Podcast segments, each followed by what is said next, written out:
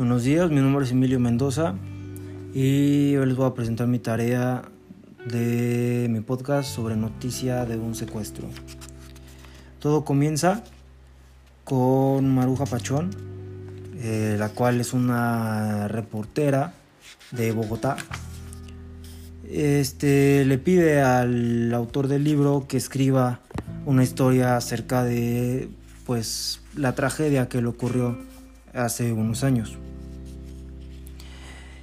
Ella cuenta que pues claro era una reportera de Bogotá, tenía un trabajo limpio, tenía varios premios, ella pertenecía a una familia de intelectuales notables y ella también era una persona algo reconocida en Bogotá.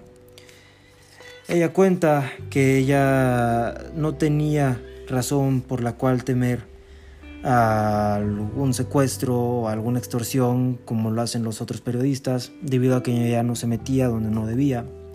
Y era por así decirlo muy profesional.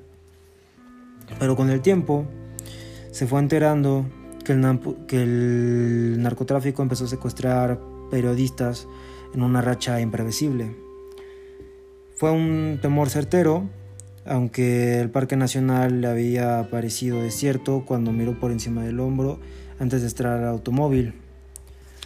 Justo cuando miró por el hombro hacia atrás, vio que había este, ocho hombres encima de un automóvil. Eh, era un Mercedes 1900 azul y la estaban persiguiendo.